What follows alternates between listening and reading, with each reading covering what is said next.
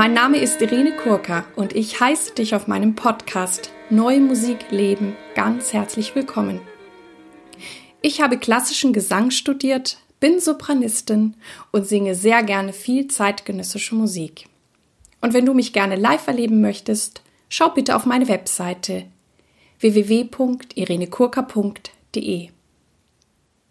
Wenn du schon im Voraus wissen möchtest, welche Folgen im kommenden Monat erscheinen, darf ich dich ganz herzlich einladen, meinen Newsletter zu abonnieren. Dies kannst du über den Button auf meiner Startseite tun und dann wirst du über zukünftige Podcast-Folgen und auch meine sonstigen Tätigkeiten informiert. An dieser Stelle erwähne ich freudig, dass ich Kooperationspartnerin der NMZ bin, der neuen Musikzeitung. In der heutigen Folge habe ich ein Interview für euch mit dem Komponisten und Dirigenten Johannes Schachtner. Hallo lieber Johannes, ich freue mich sehr, dass ich dich jetzt hier in Gauting bei München treffen darf. Wir haben gerade noch leckere bayerische Brezen essen dürfen. Herzlich willkommen. Ebenfalls vielen Dank für die Einladung zu dem Podcast. Ich möchte starten mit der Frage, wie bist du zur neuen Musik gekommen?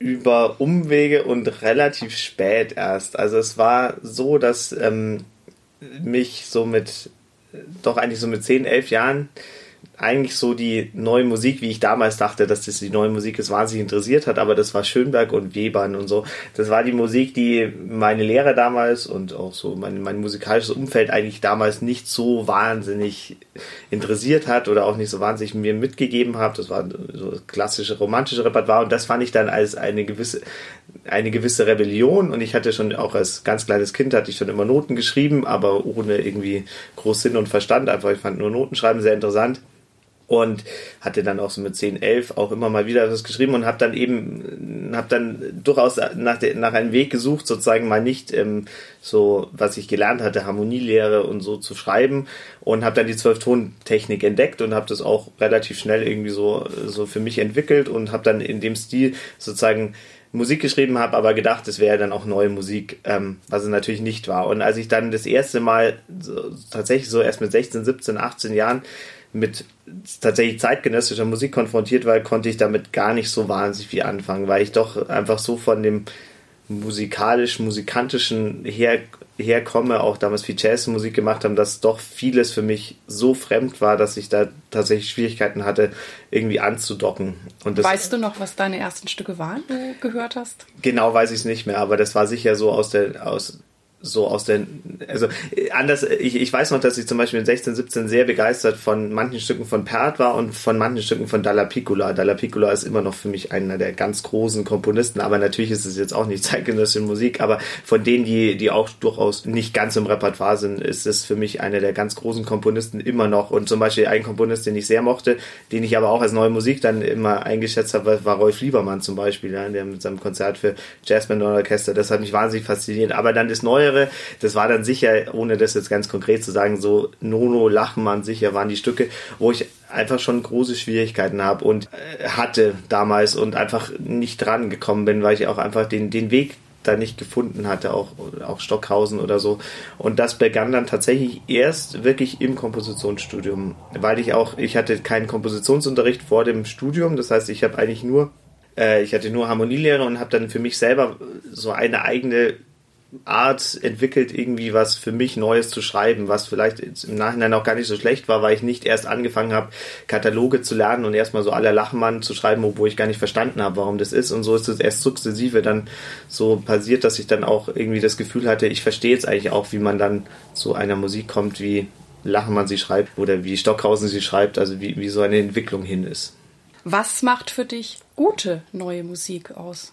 Sie muss auf jeden Fall interessant sein. Und zwar in dem, in dem Sinne, dass ich schon in den ersten Takten feststelle, dass es eine Konstellation ist, die ich so nicht kenne. Es geht nicht darum, dass ich dauernd Klänge höre, die ich nicht kenne. Es geht nicht darum, dass ich ständig sonst irgendwas ganz Neues oder, oder Abgefahrenes sehe, sondern ich einfach diese Konstellation mich neugierig macht. Wie geht ein Stück weiter? Wie oder was passiert eben gerade nicht, was wird ausgespart. Also das, das geht immer drum. Wenn man die Partitur durchblättert und im Prinzip man schon, schon von der ersten Seite weiß, im Prinzip schon wie die letzte Seite sein wird, dann ist es oftmals nicht so interessant. Und natürlich, weil es jetzt auch immer mehr natürlich nach vorne kommt, gerade wenn man sich als Dirigent oder als Interpret damit beschäftigt, es muss auch eine gewisse handwerkliche Sicherheit natürlich haben. Das kommt dazu. Allerdings, es gibt auch immer wieder überraschende Stücke, wo man am Anfang der Proben denkt, das ist so schlecht gearbeitet eigentlich und dabei am Ende überzeugt dann die Aufführung dann doch. Was schätzt du an Interpreten besonders in der Zusammenarbeit? Also erstmal eine totale Offenheit und dann ganz platt gesagt, dass ähm, im Prinzip meiner Musik begegnet wird und nicht meiner Musik, sondern zeitgenössischer Musik allgemein begegnet wird, wie auch Interpreten einer Mendelssohn-Symphonie gegenübertreten. Und zwar mit ihren Möglichkeiten erstmal das Beste rausholen und, und die Qualifizierung sozusagen vielleicht erst nach der Aufführung dann machen. Also ich versuche das als Dirigent auch immer, auch wenn ich zwischendrin in den Proben gefragt wird, findest du das Stück gut oder nicht gut? Ich will mir auch selber immer kein Urteil eigentlich so groß erlauben. Ich will, ich will mir das Urteil dann nach der Uraufführung erlauben. Wenn ich es wenn ich's nach allen Möglichkeiten gut gemacht habe, dann kommt auch mal vor, dass ich sage, das Stück will ich jetzt nicht unbedingt ein zweites Mal machen, aber ich finde, bis zur Uraufführung hat jedes Stück die Berechtigung und äh, dass es so gut wie möglich erarbeitet wird. Und einfach dieser Zugang nicht in neue Musik.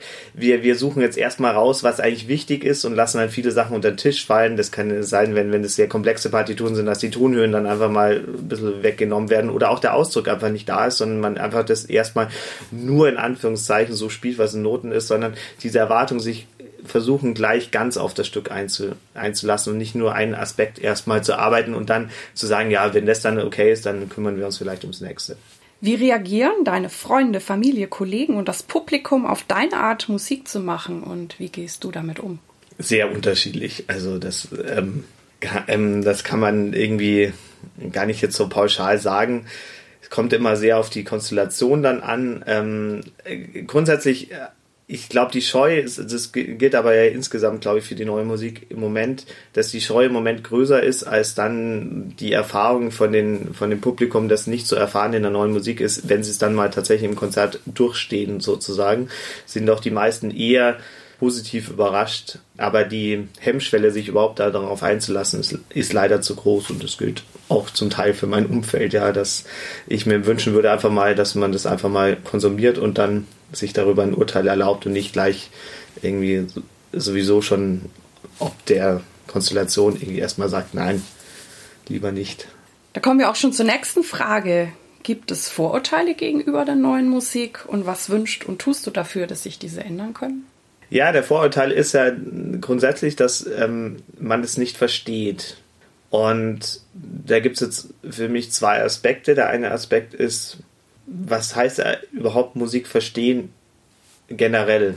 Und da kann man ein bisschen provozierend auch mal sagen, dass ich beim gewissen Publikum das Musik mehr auch als im positiven Sinn als Unterhaltung sieht, vielleicht bei einer Mozart-Symphonie oder bei einer sonstigen Symphonie des klassischen Repertoires im Prinzip genauso wenig in Anführungszeichen versteht wie von neuer Musik. Sie sind nur diese Art von Musik natürlich viel mehr gewohnt zu hören. Deswegen ist es für sie leichter, das zu konsumieren. Und ähm, das wäre sozusagen mein Wunsch und auch vielleicht ein Vorteil, was man abbauen kann. Man sollte einfach die neue Musik auch erstmal erleben und darf sich dann auch von seinem eigenen Standpunkt her ein Urteil bilden. Das ist eben ganz wichtig. Es muss nicht das Urteil eines Feuilletonisten der FAZ oder so ähm, das Urteil über neue Musik sein, sondern es ist subjektiv das Urteil jenes Einzigen. Man muss nur erwarten, dass, ähm, dass, dass man natürlich ein faires Urteil bildet und sich halt nicht an Äußerlichkeiten zum Beispiel zu viel aufhängt. Und diese Äußerlichkeiten sind halt das Problem, dass wenn zum Beispiel Leute das erste Mal ein Orchesterstück äh, mit neuer Musik hören und dann kommt ein merkwürdiges Instrumentarium vor, dann sind sie ganz oft allein zehn Minuten abgelenkt, diesen, dieses Instrument zu beobachten und können sich eigentlich gar nicht auf die, auf die Musik konzentrieren. Deswegen, klar, je mehr Erfahrung man hat, umso mehr kommt man vielleicht auch für sich näher an den Kern. Und das wäre sozusagen das Vorurteil, dass man es nicht verstehen kann, sondern man kann es verstehen, genauso wie man jede andere Musik auch versteht. Man muss es nur zulassen, dass man es einfach, dass man es einfach beurteilen oder äh, wahrnehmen können muss. Das ist richtig. Ich glaube aber auch, wenn man so, wie du sagst, so ein spannendes Instrumentarium sieht, dass das ja auch helfen kann, ne? weil man ja was sieht. Und beides, beides. Nur manchmal, wie gesagt, gibt es diese Ablenkung, oder es ist jetzt nicht nur das spannende Instrument, es kann alles Mögliche ablenken. Es können, ähm, es können auch Vierteltöne zum Beispiel ablenken vom eigentlichen Dings, dass man nur irritiert ist, dass das jetzt in Anführungszeichen verstimmt klingt oder so. Also es kann, kann alles Mögliche sein. Oder, ähm, oder ein Sänger, der nicht vor, dem Orchester steht. Also ich, ich wundere mich ja auch sehr selber bei ganz klassischen Aufführungen von Oratoren oder so, was das gemeine Publikum manchmal sogar schon als irritierend wahrnimmt, weil sie einfach solche solche Gewohnheiten vom Sehen, vom Hören haben bei Konzerten, auch was Reihenfolgen im Konzert betrifft, dass sie so schnell ab, abgelenkt sind. Und wenn man das bisschen wegnehmen kann und einfach da eine Offenheit hat und einfach mal im Konzert akzeptiert, was mir oft auffällt, wo ich immer ganz sehr negativ erstaunt bin, du sitzt in Konzerten das Stück geht los und die Leute fangen sofort sich an, über alle möglichen Dinge zu unterhalten, die anders sind wie normal, anstatt einfach, das ist ja ein tolles Pausengespräch, das wäre gut für die Pause, aber einfach mal im Konzert zuhören und nicht gleich so. Und bei neuer Musik wäre das eben auch, glaube ich, notwendiger. Und wenn man das eben schafft, ein bisschen diese Äußerlichkeiten wegzunehmen, und einfach mal zu sagen, man, man beurteilt das, was man hört und was, wie es auf einen wirkt und versucht es auch nicht in einen Kontext zu stellen, den halt viele Leute nicht haben. Wir haben ja alle das Problem, dass die letzten 100 Jahre der Musikgeschichte, wenn überhaupt, nur sehr bruchstückhaft präsent sind. Und trotzdem ist es ja zeitgenössische Musik und man kann sie auch in einen Kontext mit der Popmusik stellen, die man kennt, was man an neue Musik hört. Es sind ja auch manchmal bei manchen Komponisten mehr, mehr Elemente drin, als man überhaupt, als man manchmal auf den ersten Blick denkt. Und auch das würde ja schon mal helfen. Und selbst neue Musik in Kontext zu einer Bach-Motette zu setzen, die man besser kennt, hilft ja auch schon, um, um überhaupt das, das irgendwie beurteilen oder, oder einordnen zu können. Du dirigierst ja auch sehr viel, auch sehr viel klassische Musik. Hat das einen Einfluss auf deine Art zu komponieren? Wenn ja, welchen? Und kannst du durch das Dirigat besser mit den Interpreten mitfühlen? Letzteres hoffe ich so ein bisschen, dass es natürlich schon ein, also eine, einen positiven Einfluss hat, zumindest was halt so ist. Ich erlebe es ja nicht mehr als, als, die, als Komponist vors Orchester komme. Natürlich bin ich es ein bisschen mehr gewohnt, auch so die Ansprache in ein Orchester natürlich zu haben. Das, glaube ich, hilft manchmal schon, dass man da einfach nicht manche Komponisten, die es halt nur ganz selten dann erleben, natürlich vor so einem Orchester zu stehen, dass es dann vielleicht auch ein bisschen schwieriger ist, da die richtige, den richtigen, die richtige Ansprache einfach zu finden. Das schon, das ist dann vielleicht ein netter Nebeneffekt und, und die andere Sache ist aber, das sage ich absolut, also im Prinzip, man lernt natürlich hoffentlich auch wahnsinnig viel im Kompositionsunterricht, aber ich habe mindestens genauso viel auch im Dirigierunterricht gelernt. Also in der Analyse als Dirigent der alten, in Anführungszeichen alten Werke, wenn man eine Beethoven-Symphonie genauer als Dirigent analysiert, in allen vielschichtigen Sachen lernt man mindestens so viel über das Komponieren wie im Kompositionsunterricht. Du hast ja auch ein ganz tolles Ensemble begründet mit dem Alexander Strauch zusammen. Jumble, ein Jugendensemble für neue Musik in Bayern. Das erste Konzert war, glaube ich, 2015. Ja. Wie kam es dazu und ja, was erlebst du da und bewirkst mit diesem Ensemble? Die Idee entstand äh, ganz einfach. Wir hatten für 2015 war ich mit Alexander Strauch, künstlerischer Leiter des AD Avantgarde Festivals in München und wir hatten überlegt, eines der Jugendorchester oder Jugendensembles einzuladen, die in vielen anderen Bundesländern schon existierten. Thüringen, äh, Baden-Württemberg, Rheinland-Pfalz. Und da weiß ich jetzt gar nicht mehr genau, wie das, wie das sozusagen voranschritt. Auf jeden Fall waren wir dann an dem Punkt, dass es erstmal gar nicht so einfach war, zeitlich die einzuladen. Und dann haben wir irgendwann gesagt, naja, aber das gibt es jetzt in allen Bundesländern, aber in Bayern gibt es das nicht. Warum verwenden wir jetzt die Energie nicht dann und die Möglichkeit dieses Festivals, diesen Slot auch als Konzert zu haben, um einfach ein eigenes Ensemble aufzubauen? Wir hatten dann das ganz große Glück, dass gerade zu der Zeit die Versicherungskammer Kulturstiftung gerade ein Jugendprojekt auch gerne mit neuer Musik fördern wollte. Das war natürlich dann ein, ein Volltreffer und hatten über diese Konstellation dann auch den Tonkünstlerverband oder den Tonkünstlerverein München überreden können, da den Träger auch damit es gleich eine Institution sozusagen auch hat. Und so ging dann die Gründung erstaunlich einfach. Man würde so ein Ensemble nie gründen, weil man wüsste, wie viel Arbeit das macht, aber es war zumindest so, dachten wir, dass es so auch noch auf die bessere Art geht. War dann auch tatsächlich so und es gibt es jetzt seit vier Jahren, wir sind gerade im fünften Projekt und es entwickelt sich eigentlich sehr, sehr gut und was mich da immer sehr überrascht oder ganz positiv stimmt, dass es bei den Jugendlichen eine unglaubliche Unvoreingenommenheit gegenüber neuer Musik gibt. Was sogar, ich bin, ich bin, ich bin jetzt vielleicht irgendwie 15 Jahre älter als die meisten und ich selber habe noch eben so diese neue Musik erlebt und auch so meine ersten Kontakte waren immer so noch in diesem, in dieser, in Anführungszeichen, alten neuen Musik, also wo immer gleich diskutiert wurde, darf man das, äh, darf das sein, muss das sein, äh, ist es jetzt eigentlich neue Musik, ist es jetzt eigentlich nicht und, und also noch diese, diese alten bisschen Grabenkämpfer und die haben die alle nicht. Das kann man jetzt positiv und negativ sehen. Ich meine, keiner von denen kennt eigentlich Stockhausen, keiner von denen kennt Boulez, keiner von denen kennt Nono oder so, spielt für die überhaupt keine Rolle bringt aber auch natürlich irgendwo den Vorteil, dass sie da völlig unvoreingenommen sind und das einfach erstmal machen. Dann auch irgendwann finden, die Stücke sind eher besser oder schlechter nur gar nicht nach diesem typischen Schema, dass man jetzt irgendwie sagen würde, was bisschen konventioneller ist, finden sie dann besser und was ähm, experimenteller ist, finden sie, oder auch andersrum, dass man sagt, okay, sie sind hauptsächlich alles, was experimentell ist, finden sie gut, sondern ich finde, dass die finden immer ganz gut den Kern auch ähm, der Stücke, was dann tatsächlich auch interessant ist und, und was es sich auch lohnt, damit zu beschäftigen. Also, und das kommt von dieser totalen Offenheit. Sie können alle ihr Instrument spielen, kennen alle das romantische Repertoire einigermaßen, aber was neue Musik betrifft, ist es ganz intu rein intuitiv und zeigt mehr manchmal, als wir vielleicht von dem von der angeblich wissenden Seite denken. Und wie viele Teilnehmer habt ihr da? Dieses Jahr sind wir relativ groß besetzt und sind dann, glaube ich, bei 18 Leuten. Also wir haben eine Sinfonietta-Besetzung, das heißt im Prinzip Streichquintett und einfach besetztes sonstige Instrumentarium, aber dieses Jahr mit sehr vielen Bläsern, sehr. Und ihr habt dann eine groß. komprimierte Probenphase? Wir haben immer eine Probenphase vor den Konzerten direkt über von Leichnam, also drei, vier Tage. Und haben dann je nach Projekt so vorgeschaltet einige, äh, einige Probentage. Jetzt haben wir nächste Woche in Würzburg den ersten langen Probentag. Hatten kurze Vorproben mal so zum Kennenlernen. Aber im Prinzip konzentriert sich das dann auf drei, vier Tage. Und was steht dieses Jahr auf dem Spielplan? Dieses Jahr steht jetzt das erste Mal tatsächlich Alexander Strauch und Johannes Schachtner auf dem Spielplan, ah. weil wir gesagt haben, zum, fünf, zum fünften Projekt, wir wurden bisher noch nicht gespielt.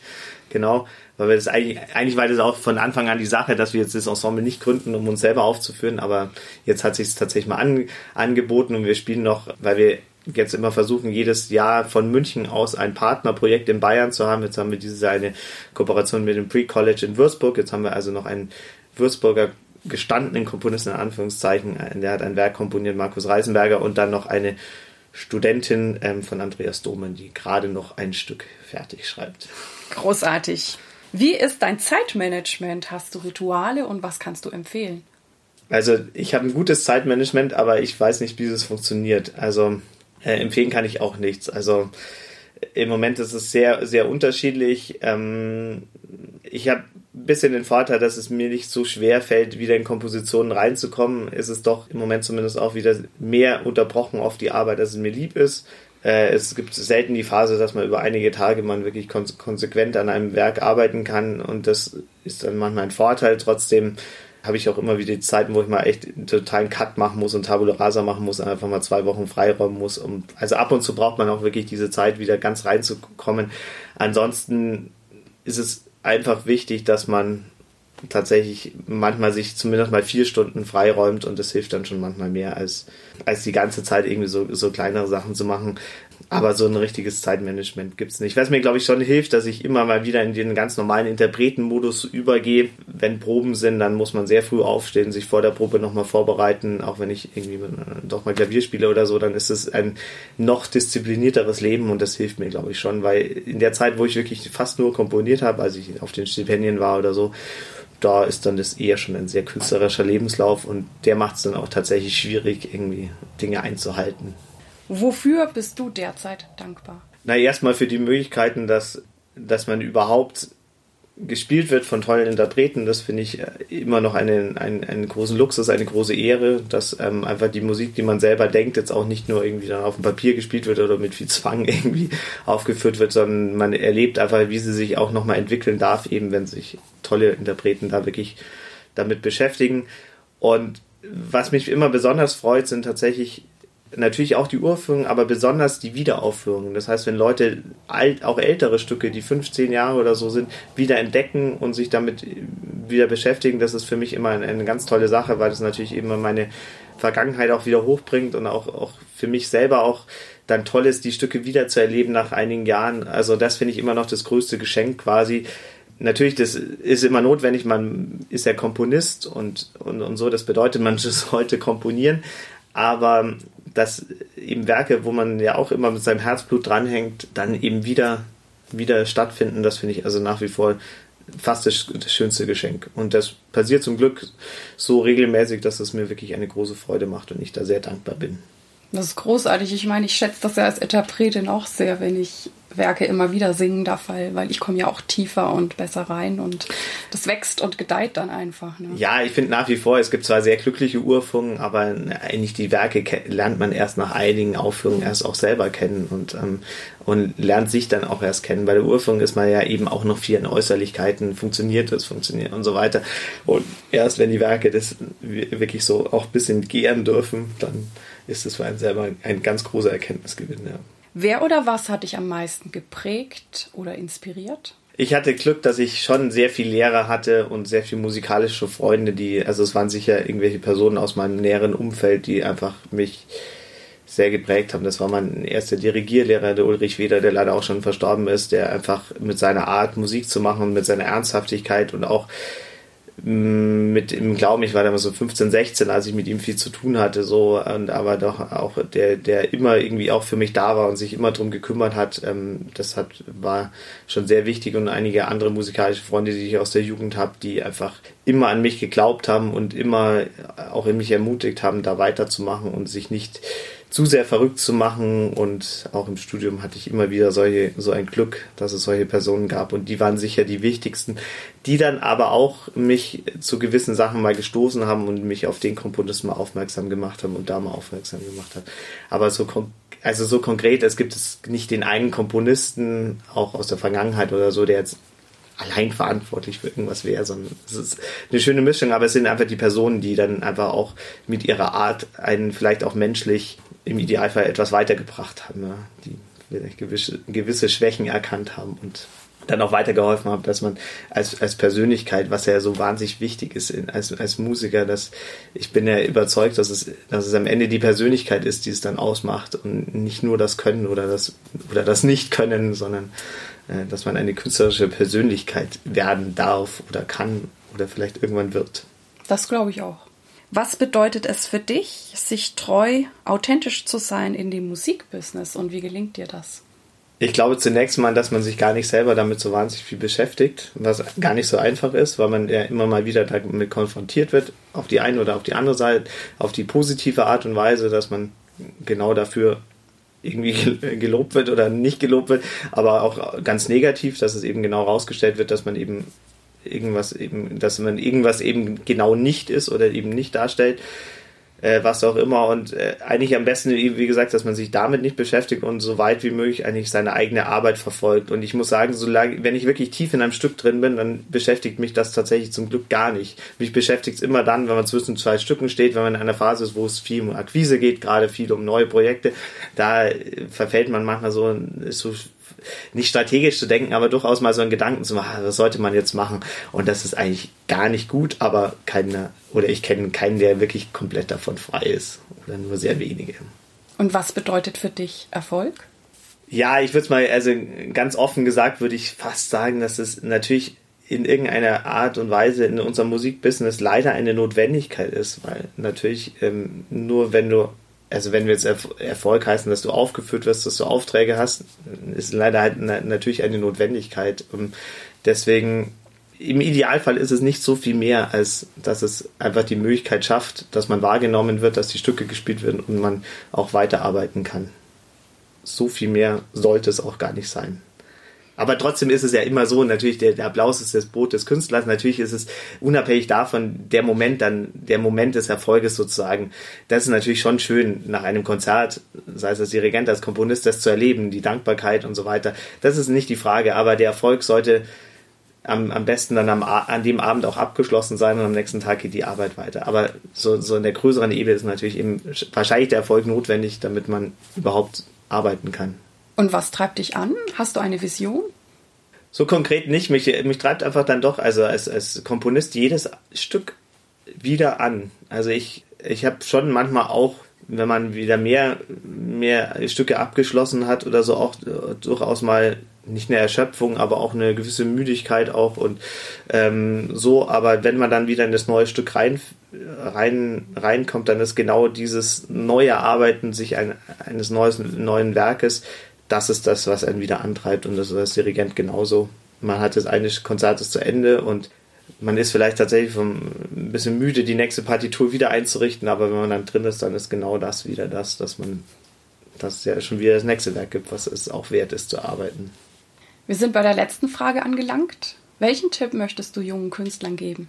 Geht im Prinzip auch in die Richtung mit der Authentizität. Es gibt nicht den großen, ich glaube, es ist noch, noch, das, das Business heute ist noch viel vielschichtiger und auf der negativen Seite ist es natürlich das Problem, dass es keinen vorgezeichneten Weg gibt. Äh, das ist bei Dirigenten so, dass es früher ganz klar war, wie man Karriere machen kann oder wie man weiterarbeiten kann. Es geht gar nicht jetzt um die Karriere, ähm, das ist negativ. Auf der anderen Seite ist es auch genau positiv, weil die Nischen einfach mehr werden und, und es immer mehr Möglichkeiten, glaube ich, gibt, seinen eigenen, wirklich seinen eigenen Weg auch zum, zu gestalten, weil wir auf der einen Seite natürlich, also es gibt immer das Problem, dass es diese scheinbar obere Klassikwelt gibt, die dann auch tatsächlich nur noch über Agenturen funktionieren und so weiter. Das ist vielleicht tatsächlich doch negativ. Er hat aber den positiven Sinn natürlich oder die, die positive Auswirkung, dass am Ende sind die ermöglicht das auch gewisse Freiheiten, weil man heute natürlich auch viel selber organisieren kann, was früher gar nicht möglich war. Früher, früher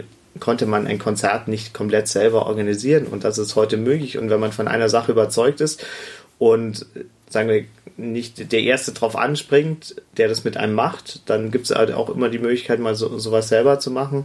Und das kann einen dann unglaublich weiterbringen, weil man dann eben auch erfährt durchaus, was man will und was man nicht will. Also ich habe auch viel gelernt, ähm, einfach die Sachen mal zu machen und nicht grundsätzlich mal zu sagen, na, lieber nicht, ähm, weil ich weiß ja nicht, ich weiß ja nicht, ob das zu mir passt, sondern man wird es feststellen, wenn man es macht. Und lieber eine Sache mehr macht, machen und lieber mit einer Sache scheitern, als mit einer Sache zu wenig scheitern. Ich stimme dir voll zu. Machen ist immer gut. Jetzt haben wir das Ende unseres Interviews erreicht. Ich danke dir sehr für all Jedenfalls deine Antworten Dank. und ja, bis bald. Danke. Dies war also das Interview mit Johannes Schachtner.